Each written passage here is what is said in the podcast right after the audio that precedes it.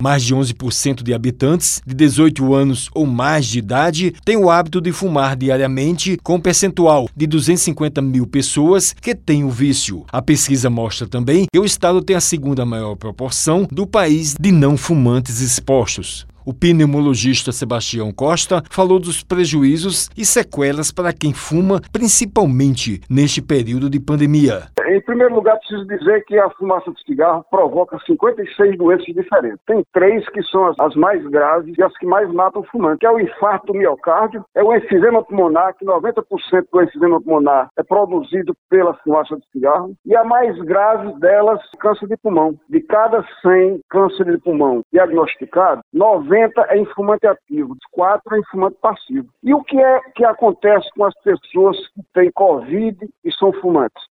Essas pessoas devem estar dentro do grupo de risco. 50% das pessoas que têm Covid, depois que se recuperam, eles apresentam uma dispneia, que é um cansaço, principalmente no esforço. O médico destacou os métodos para quem deseja parar de fumar. Se a pessoa que fuma e tem vontade de parar de fumar, hoje em dia é muito fácil parar de fumar, porque existem vários métodos para parar de fumar.